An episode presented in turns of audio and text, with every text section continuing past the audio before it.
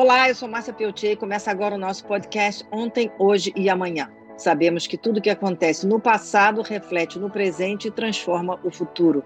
Em nosso podcast, hoje eu converso sobre um tema que acompanha o pensamento do homem moderno e antigo há milhares de anos, que é a mitologia. Eu recebo a professora pesquisadora Júlia Miara, que ela também é doutoranda em História da Filosofia Antiga da PUC, mestre em Filosofia Antiga na PUC e é professora de pós-graduação de Filosofia Antiga. Quer dizer, ela é super informada no assunto. Ô, Júlia, eu tenho uma curiosidade enorme sobre a mitologia grega, porque eu acho que a gente acaba vivendo essas tragédias gregas de outra forma no mundo moderno. E eu gostaria muito que você falasse dessa importância da mitologia para o homem moderno. Por que, que a gente sempre volta à mitologia grega? Oi, Márcia. Olá a todos, muito feliz de estar aqui. É, essa é uma excelente pergunta, né? Por que, que a gente volta à mitologia grega? Por que, que nós, a nossa civilização, nós temos uma espécie de obsessão com essas narrativas, né? E eu acho que existem vários motivos. Em primeiro lugar, é inegável a beleza que esses textos nos evocam, é a beleza que eles trazem, um, mas tem algo aí que, além do belo, além da relação com o belo, além da relação com a arte, é, mexe com as estruturas do nosso psiquismo. Né? As grandes tragédias gregas são famosas por terem o seu papel, por exemplo, aí na fundação da psicanálise, do pensamento freudiano. Então, existe algo nessas narrativas que os antigos escreveram, essas histórias sobre esses heróis trágicos e essas heroínas trágicas, que até hoje evocam questões nossas. Então, quando a gente escuta, né, quando a gente lê, quando a gente assiste no teatro, muitas vezes reencenada, uma antiga tragédia uh, grega, a gente é como se algo dentro da estrutura da nossa alma é, ainda ressoasse com essas questões, que são questões em muitos sentidos universais. Né? Parece que milênios e milênios de anos passam e ainda assim existem questões que são universais à condição humana e todos nós estamos submetidos a elas. Quando a gente fala também na questão da tragédia grega, né, Júlia, a gente pensa logo nos grandes dramas, assassinatos, fraticídios, né, patricídios, quer dizer, é filho matando pai, mãe, é mãe matando filho. Existe um componente de uma violência muito grande. Como é que a gente coloca essas, essas ações que são tão violentas dentro de um contexto, eh, vamos dizer, psicológico, para a gente entender essa estrutura de pensamento? É, bem, a psicanálise, e eu penso aqui especificamente na, na, figura do Freud, eles vão tratar um conceito que é um conceito que eu acho muito interessante, que é a ideia de ambivalência. Né? E o que, que é isso? É da condição humana amar. Né? É da condição humana desejar. Nós somos criaturas movidas por amor, nós somos criaturas movidas por desejo.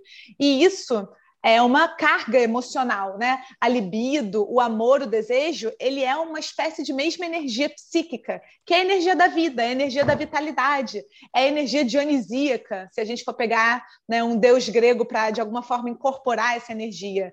Mas ela, como todas as forças vitais, ela tem o seu, os seus opolos, né? os seus, os seus um, opostos, desculpa, eu misturei Apolo com, com oposto, falando de Dioniso, mas tem os seus opostos, né? Então, esses opostos, e o oposto do amor né, vai ser essa energia de destruição, vai ser esse ódio. Então, essa palavra ambivalência, o nosso psiquismo é ambivalente, é porque muitas vezes o objeto do nosso maior amor também vai ser o objeto de ódio. Então, a gente vê as criancinhas, né, por exemplo, que tem fases que estão muito próximas de algum pa da pai ou da mãe e, e com hostilidades em relação ao pai ou à mãe. Uh, e isso também se traduz de alguma forma na tragédia grega, né? Um, os fratricídios, os patricídios, né? os filhos que assassinam os pais, os irmãos que também que estão frequentemente em conflito uns com os outros. Essas figuras seria muito fácil histórias que retratassem a guerra, a hostilidade e o assassinato dos inimigos. Mas o pai, a mãe, os irmãos, os amantes são justamente as relações que são mais carregadas de amor, mais carregadas de, é, de desejo, mais carregadas dessa energia, da vitalidade, do afeto. Então, é, tudo que a gente ama muito né, evoca uh, emoções muito fortes. Né? Uh, se diz que o contrário do amor é o ódio, e eu não acho que é exatamente isso. Eu acho que o contrário do amor é a indiferença. Né? O, o ódio o amor, claro que, né, falando aqui de maneira poética, dentro do contexto da tragédia grega, mas o que realmente não se afina com a energia do amor é a indiferença, é a frieza, é você não se afetar. Forças que te afetam, sejam elas quais forem, compartilham de um mesmo lugar psíquico que vai, de alguma forma, se traduzir na forma literária, na forma artística, na forma da tragédia, na forma da mitologia. Né? São as expressões da alma humana, as expressões do espírito humano. E nós somos seres ambivalentes. Luz e sombra, né, Júlia? E aí a gente também tem uma coisa muito interessante na mitologia grega, que são as figuras dos deuses, né? Homens e mulheres. E as figuras das mulheres, eu queria até que vocês pudessem eh, se aprofundar mais com a figura das mulheres, que eu acho isso. Porque eh, a figura das mulheres na mitologia grega é muito forte, né? elas são muito poderosas. Né? As figuras femininas podem sofrer muito nas tragédias gregas, mas as deusas têm um poder muito grande e muitas vezes são feiticeiras. Eu queria que você falasse um pouco sobre essa importância da mulher na mitologia grega. Ah, esse é um dos meus assuntos favoritos, como você sabe. É, quando você fala em luz e sombra, é, tradicionalmente na nossa cultura, a luz, o solar, né, o racional, foi muitas vezes quase sempre associado a essa força masculina, enquanto que a sombra, o lunar, o emocional foi associado ao feminino. É, e, bom, uh, existe uma, uma dicotomia que se estabelece nesse lugar, e é uma dicotomia que vai se tornar muito problemática na medida em que a nossa civilização, que a nossa cultura desvaloriza uh, o emocional, desvaloriza o telúrico, o lunar, o feminino. Então, vai, vai criar-se aí, né, vai se criar uma relação hierárquica é, de dominação. E ainda assim, como você muito bem é, observou, as deusas gregas são poderosíssimas, né? E as protagonistas das tragédias gregas também são figuras de muito poder, que evocam muita força, ainda que uh, incidam sobre esse lugar do, do, do feminino, uh, do feminino obscuro, do feminino profundo, desse feminino que está vinculado é, a forças sombrias. E não à toa, né, a figura da bruxa vai se tornar uma figura demonizada, vai se tornar uma figura associada ao mal, ao sombrio, porque a nossa cultura tem problema com as sombras, né? Nós temos problemas com o ciclo da vida, nós temos problemas com a noite, e essas energias vão ser, uh, de muitas formas, associadas ao negativo, associadas ao mal. Porém, né? Quando a gente faz uma história acerca do feminino, quando a gente vai recuperar a narrativa das mulheres é, nas histórias sagradas, nas grandes religiões de todos os tempos, a gente pode observar que em alguns momentos a força da magia, a, porque o que é a magia? É essa proximidade com a natureza, é essa intimidade com o mundo natural, e é uma capacidade de se relacionar com esse mundo natural. É, o que sempre foi atributo das mulheres desde o Paleolítico. Né? Nós temos as primeiras estátuas das deusas uh, pré-históricas que datam, né? As primeiras datam aí de 40 mil anos antes da Era Comum, 40 mil anos antes de Cristo. Então, a força feminina, ela é uma força natural, né? uma força ligada aos poderes da Terra. As grandes deusas são todas deusas terra, né? Elas todas dão uh, corpo ao que a gente chama de planeta Terra. Uh, então, é muito, muito curioso que esse poder tenha se retido de alguma forma em várias narrativas mitológicas, mas é, a bruxa, que é justamente a sábia, né? a gente pensa na Medeia, por exemplo, a sábia Medeia, né? a Medeia era a Medeia do bom conselho, uh, a Circe, né, que também é uma, uma deusa feiticeira, e várias outras, quando a gente pensa nessas figuras, elas vão, vão ao longo do tempo viajando na história e sendo mais e mais associadas ao mal, a crimes, a atos de violência terríveis, sendo que tradicionalmente eram figuras de poder e sabedoria. É, eu acho que isso é uma certa discriminação com a figura feminina que vem de séculos, né, vamos dizer assim, de milênios. Agora, a, quando a gente também pensa sobre a força da mitologia, a gente sempre pensa nos dramas que acontecem, né? Nos dramas que são dramas humanos terríveis. É, esses dramas, por que, que eles ainda estão. Vocês falou bastante sobre essa ressonância na nossa alma, mas é muito impressionante a gente entender que isso continua sempre uh, para ser redescoberto em todas as épocas, né? É isso que eu gostaria que você falasse um pouco mais. Por que, que essa é a importância dessa conexão que a gente tem com esse mundo antigo e que a gente agora nesse mundo totalmente digital recorre a ele para até se entender. É, existem algumas culturas que vão pensar o tempo, e eu acho que a relação com o tempo é fundamental para essa questão, que é uma relação com o tempo diferenciada da que a gente tem hoje em dia. Né? A gente pensa o tempo de maneira cronológica, né? um tempo associado ao deus Cronos, o Deus que devora os seus filhos, assim como o tempo devora todos nós, né? A gente pensa o tempo nessa relação cronológica, como se o tempo fosse uma reta, fosse uma flecha que se movimenta para frente e para sempre para frente. Uh, mas existem outras relações com o tempo, né? O tempo cairológico, o tempo da ocasião, a sensação de que o tempo se expande ou se comprime, dependendo né, do que acontece com a gente.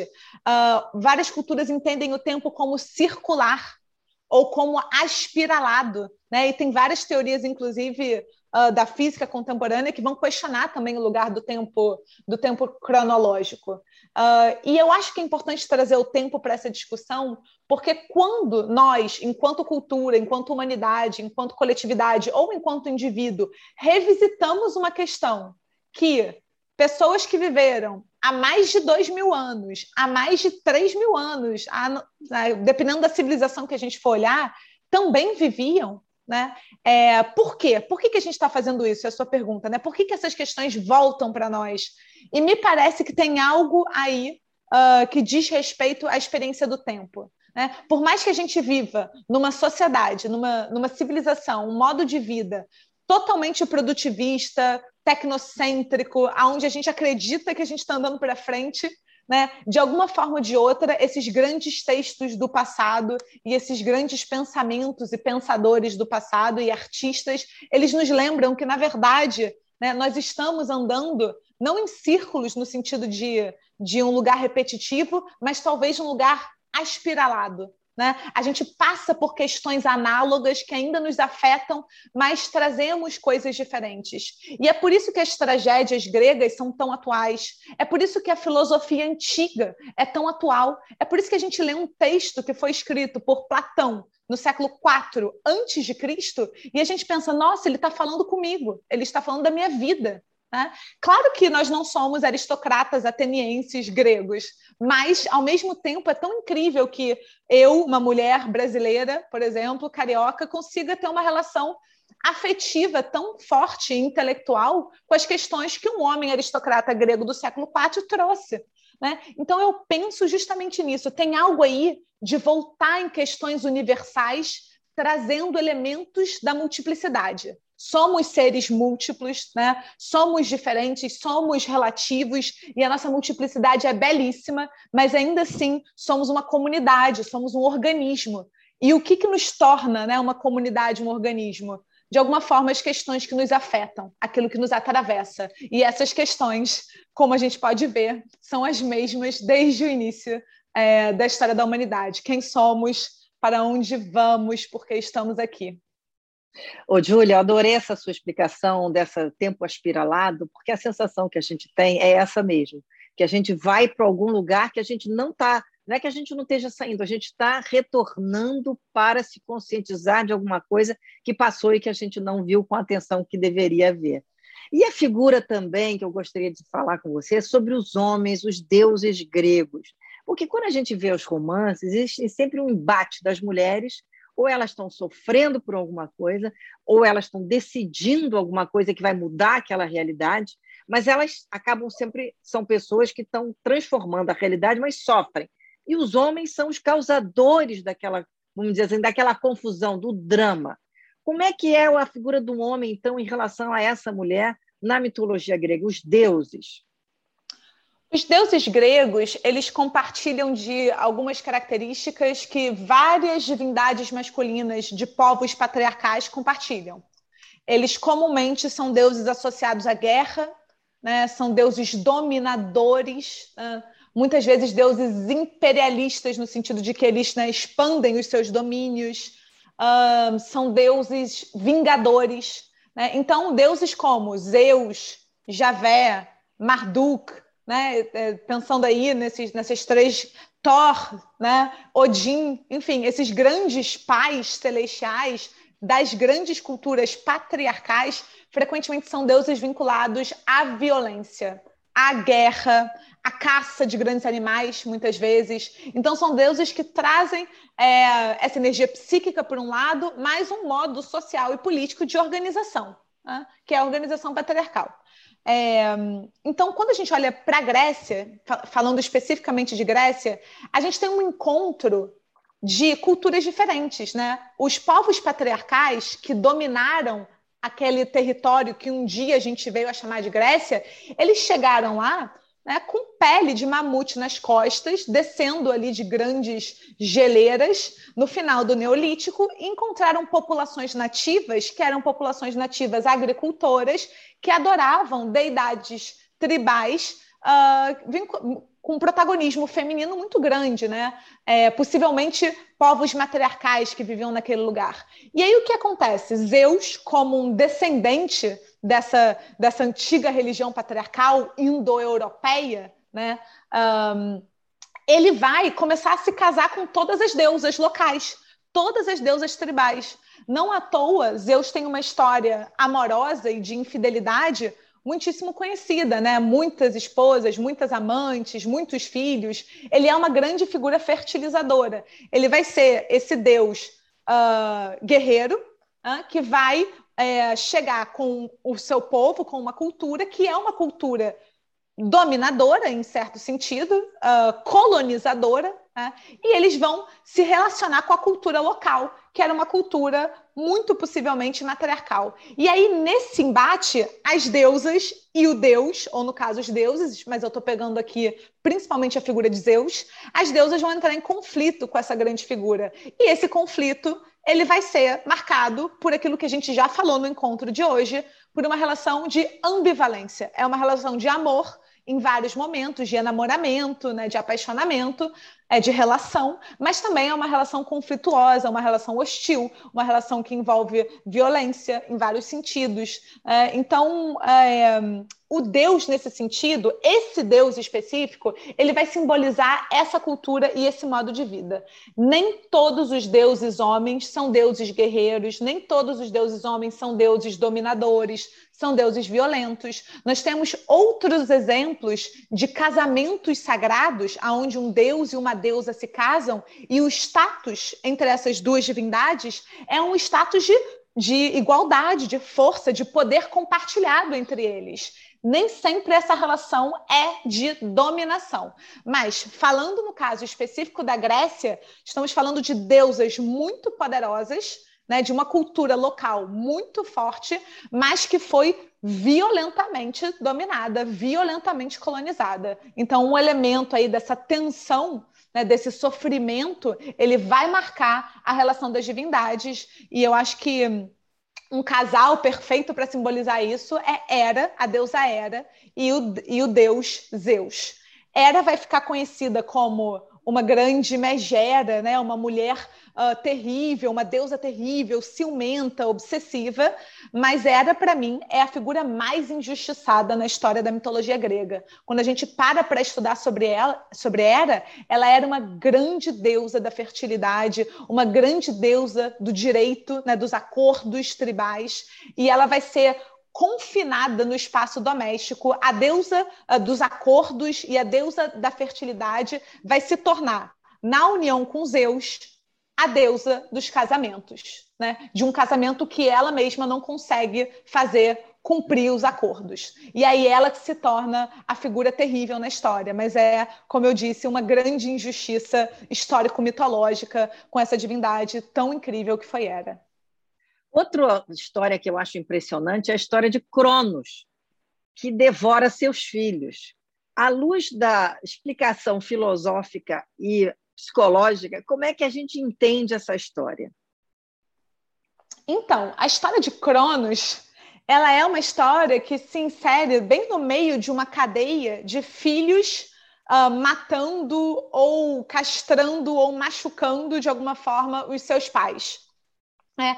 Então, nós temos um primeiro deus que seria Urano, que é o deus céu, né? e ele vai ser castrado, né? vai ser violentado, vai ser mutilado por Cronos, seu filho.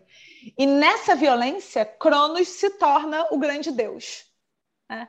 É, e por que, que Cronos devora os seus filhos?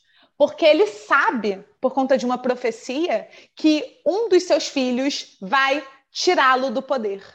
Um dos seus filhos vai tirá-lo do, do, lugar de senhor do cosmos. Então, para uh, ah, impedir né, que ele seja retirado do poder, ele vai devorar os seus filhos. Obviamente, a gente já sabe que ele não consegue, Uh, e que eventualmente Zeus, que vai ser o próximo grande senhor do cosmos, ele vai destronar o seu pai e vai ocupar é, o lugar como a grande divindade, a grande divindade toda poderosa masculina. É, essa história ela traz a relação de disputa de poder entre pais e filhos, né? o parricídio, a, a grande castração, Uh, mas ela também é uma história que tenta trazer uma certa, um processo de organização do cosmos. Enquanto que Urano é o deus céu, Cronos vai ser posteriormente entendido como Deus tempo, né? Ele não era exatamente, mas ele vai adquirir essa qualidade. Zeus vai ser uma espécie de Deus político, né? Ele é um grande administrador. Ele não incorpora uma força é, é, natural. Ele não é água, ele não é céu, ele não é terra, né? Ele não é o corpo de um, um corpo celeste, ele não é um corpo físico do planeta. Cronos, ele já vai trazer aí um conceito abstrato, né? O tempo. Quem é Zeus? Zeus é o político, né? Zeus é a figura do ele é o regente, ele é o administrador do cosmos. Ele vai dividir os poderes do cosmos. Então essa história traz esses elementos de violência, mas ela também traz um elemento de certa sofisticação, sem trazer um aspecto exatamente positivo para essa palavra, mas uma sofisticação uh, do entendimento do que é a vida. Né? A vida primeiro é o céu e a terra, depois a vida né, tem a ver com outras forças mais abstratas, depois a vida é a política. E não à toa Zeus vai ser pai das musas. Né? Ele vai ser pai das divindades que são associadas às artes. Né? Então ele vai, de alguma forma, conquistar o poder uh, do cosmos e nessa conquista, ele vai interromper de uma vez por todas é, essa cadeia de sucessão de pais matando os filhos. Vai ver, é por isso que Zeus teve tantos filhos mortais e não tantos filhos imortais. Vai ver, ele tinha medo de ser tirado do seu espaço de poder. É verdade. Agora, Júlia, você deu uma explicação maravilhosa sobre isso. Eu queria que você falasse também um pouquinho sobre Hades, porque a gente associa Hades ao inferno, Hades é um monstro, Hades é mal, inclusive toda a filmografia que existe, né, quando existe sobre esses heróis que viraram heróis da Marvel, Hades é sempre o pior dos deuses. Eu gostaria que você falasse um pouquinho sobre Hades. Hades é o meu deus favorito. Eu vou começar falando isso. tá que ótimo. Hades é o meu deus favorito. Para mim, ele é o único que presta ali dos deuses, dos deuses homens. É... Hades, ele é uh, como a gente sabe, ele é um deus da, da geração de Zeus, ele é irmão de Zeus, e ele vai ser, vai se tornar o deus do submundo, né? ou o deus dos infernos, o deus do mundo inferior. É... Hades vai se tornar eventualmente também marido, consorte de uma deusa que também me é muito cara, que é a deusa Perséfone, que ela ao mesmo tempo é a deusa da primavera e a deusa dos mortos. É, e Hades vai ter justamente a, a, Isso tem a ver com o que a gente estava falando. A nossa cultura tem pânico né, com sombra, com morte, a gente finge com que essas submundo. coisas não existem, com submundo, com velhice, né? A nossa cultura está neurótica, assim, tá doente, adoecida mesmo. Mas Hades ele vai representar essa força que é a força do submundo, em vários sentidos diferentes. Por um lado, a das almas, né? a das almas dos mortos, ele governa as almas dos mortos. Por outro lado, Hades, ele é rico, né? ele é Plutão, é o seu nome romano, né? E é um epíteto dele. Ele é Pluto, ele é, ele é rico, né? Porque ele é o deus do submundo. O submundo é cheio de minerais. O submundo é cheio de pedras preciosas. O submundo é cheio de rios. Todos os rios vão parar no submundo. O submundo é fértil, né? O submundo tem uma relação com a deusa Gaia, né? que é a, o nutriente da terra. Então, de alguma forma, a força da vida ela vem dos confins da terra. Né? E Hades vai ser muito valorizado, por exemplo, pelos, pelos, pelos mistérios de Eleusis, porque os, os, iniciados nos mistérios de Eleusis pensam a vida e a morte como um ciclo, um ciclo de vida, morte e vida são um dos poucos que não tem medo de Hades, são um dos poucos que não rejeitam Hades. Então, Hades, por um lado, ele traz esse aspecto meio sinistro numa cultura que tem pânico né, dos processos de envelhecimento, morte, do ciclo da vida, mas, por outro lado, ele é um deus nutridor, né? um deus rico, um deus fértil, um deus abundante. Existe uma frase que eu estou absolutamente apaixonada, que diz o seguinte é uma frase é, de um filósofo pré-socrático que diz o seguinte: Hades e Dioniso. Dioniso, estávamos falando, a força da vida, né? Vida. E Hades, a morte. Hades e Dioniso, por quem as mulheres ficam loucas e iradas, são um e o mesmo Deus. Olha que interessante isso. Olha, é de Heráclito essa frase. Olha que coisa maravilhosa, né? A vida e a morte, polos opostos de um mesmo movimento. Hades e Dioniso tem a relação com as mulheres, né? Porque as mulheres se, se conectam com a força da vida e com a força da morte, porque o corpo das mulheres é, é cíclico. O corpo do planeta é cíclico. O corpo do planeta é a deusa, é a deusa Gaia. Né? Então, Hades e Dioniso, por quem as mulheres ficam loucas e iradas, são um e o mesmo Deus. Eu acho Olha, maravilhoso. Marav Ô, Júlia, você sabe que eu estou me lembrando de uma estátua que eu vi na Grécia, no, no grande. Oh, meu Deus do céu! Num lugar muito importante da Grécia, que a estátua justamente é isso. É um lado Hades e outro lado Dionísio. Eles estão dentro de um. Eles estão num totem um do lado do outro, quer dizer, um de, de costas para o outro, como se fossem um ser só. Você está falando, Olha. veio a imagem na minha cabeça. Que é lindo. isso. Agora eu entendi perfeitamente por que, que essa estátua tinha os dois juntos. Eu vi isso na Grécia. Que lindo. Interessantíssimo, é. E eu fiquei pensando aqui, depois de todas essas suas explicações, que Zeus pode ser o nosso mundo racional e Hades pode ser o nosso mundo inconsciente. Um é a consciência, o outro é o inconsciente. Eles regem coisas completamente diferentes. Sim, faz sentido. Mas olha só que interessante, né? Hades tem uma relação com Perséfone, que é a senhora do submundo, que é uma relação de igualdade, né? Na união deles, Perséfone se torna rainha do submundo, se torna deusa do submundo. Ela ganha, ela fica né? Ela fica nesse espaço com autoridade. Então essa força inconsciente ainda tem o feminino no espaço de igualdade, né? Agora a nossa civilização adoecida, né? É, de alguma forma, Zeus ele oprime muito a deusa Hera, ele é muito violento com ela. Né? Tem alguma cura para ser feita é, no, no, espaço da nossa razão. Né? Tem alguma cura para ser feita né, nesse lugar em relação ao feminino e ao masculino. Eu também gostei muito quando você falou sobre os primórdios das religiões, a chegada desses homens que vieram e que trouxeram ah, todo esse culto, né? E que se transformou na Grécia, que a gente conhece através dos livros da história, que antes as os povos que viviam ali viviam no matriarcado, que as deusas eram poderosas, eram por. A minha pergunta é: essa, esse matriarcado acabou naquele momento, quer dizer, foi incorporado por essa cultura que chegou, mas a força dela estava porque era uma sociedade agrícola ligada à mãe terra, porque a gente pensa sempre que a mãe natureza podia representar a deusa de uma sociedade mais primitiva. Uhum. É, tem algo, tem uma grande discussão antropológica sobre esse assunto.